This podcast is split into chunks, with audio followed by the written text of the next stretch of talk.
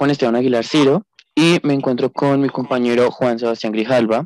El día de hoy les vamos a comentar y hacer un, breve resumen sobre lo que es la gastronomía española, adentrándonos un poco, adentrándonos un poco en lo que es eh, los factores culturales, los factores geográficos, eh, la cocina que tuvo España en la Edad Media, en la Edad Moderna y en el siglo XX y XXI.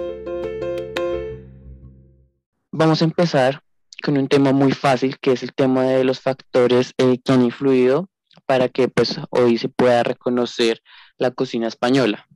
Tenemos varios factores, dentro de ellos encontramos el factor geográfico, que nos menciona que tiene una relación con su situación geográfica. En primer lugar, el país está situado en una península ibérica y esto es de gran importancia debido a que pues está rodeado casi completamente por agua y como pues es natural, es una situación afortunada y se supone que bueno, el pescado es uno de los pilares de la gastronomía española. Este lo categoriza como un país que disfruta de una dieta mediterránea. Em, el resto de España es más que todo un terreno variopinto de cordilleras montañosas, exuberantes praderas, fértiles huertas y largas costas. Entre todas, eh, proporcionan una interesante variedad de productos frescos, como por ejemplo los famosos jamones españoles que se curan en las montañas, eh, los viñedos y olivos que se extienden por eh, pues, las miles de extensiones que maneja y la fruta seca. Es de gran importancia, pues bueno, digamos que tienen una diversidad de, de lugares y, me parece muy importante resaltarlo porque igual, aparte de la dieta mediterránea que pues es tan famosa en la gastronomía española, encontramos mucho más. Digamos que no solo es un país que por eh, estar en una península ibérica solo van a servir pulpopes, no. Eso digamos que es lo chévere y lo que em, atrae mucho turismo eh, para, para esta zona de Europa.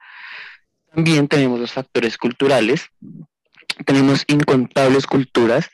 Eh, al pasar a través de, España o a sentarse en ella, han influido en la historia de la cocina española eh, muchas, muchas, muchas culturas. Inicialmente los fenicios dejaron sus salsas, los griegos enseñaron a España las virtudes del aceite de oliva, los romanos, cartagineses y los judíos también integraron elementos de su gastronomía eh, en la cocina española sin embargo, creo que un punto a resaltar es que fueron los árabes eh, los que durante sus siglos de reinado crearon un impacto más notable en la cocina española. Introdujeron frutas, condimentos, eh, así como combinaciones de frutos secos con carnes y pescados. El arroz es, es un alimento básico de la gastronomía española como ya lo sabemos, y por lo tanto eh, todo el abanico de platos con arroz provienen directamente de los árabes, así también como el uso del reconocido azafrán, la canela y la nuez moscada. Bueno, vamos a hablar ahora sobre la cocina en la Edad Media. Eh, nos menciona este tema de la cocina española durante este periodo que sufrió un, enriquecimiento de nuevas técnicas procedentes de tres culturas, situación que contrastaba con las cocinas del resto de Europa durante este periodo medieval, cuyo único contacto con el exterior era mediante las cruzadas. En la península, por el contrario, aparecen tres culturas, con tres religiones diferentes, como normas dietarias diferentes impuestas por sus religiones, cristiana, musulmana y judía.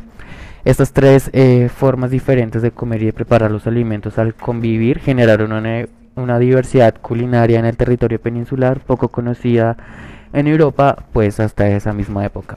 Sin embargo pues como sabemos que fueron eh, los árabes quienes generaron digamos un impacto más notable en la cocina española y que bueno introdujeron el arroz y todo esto que ya mencionamos eh, nos vamos a la cocina del siglo XVIII y del siglo XIX donde nos menciona que la influencia francesa se refleja finalmente en la vida literaria, en las costumbres y en la gastronomía. La cocina española eh, clásica queda relegada a los espacios rurales y se transmite de boca a boca, ¿no? El pueblo eh, menciona en algunos escritos que no aceptaba tanta la influencia francesa porque digamos que no se mostraba digamos España como era no ya que digamos eh, la influencia francesa en la cocina en la culinaria en esa época era una de las más importantes.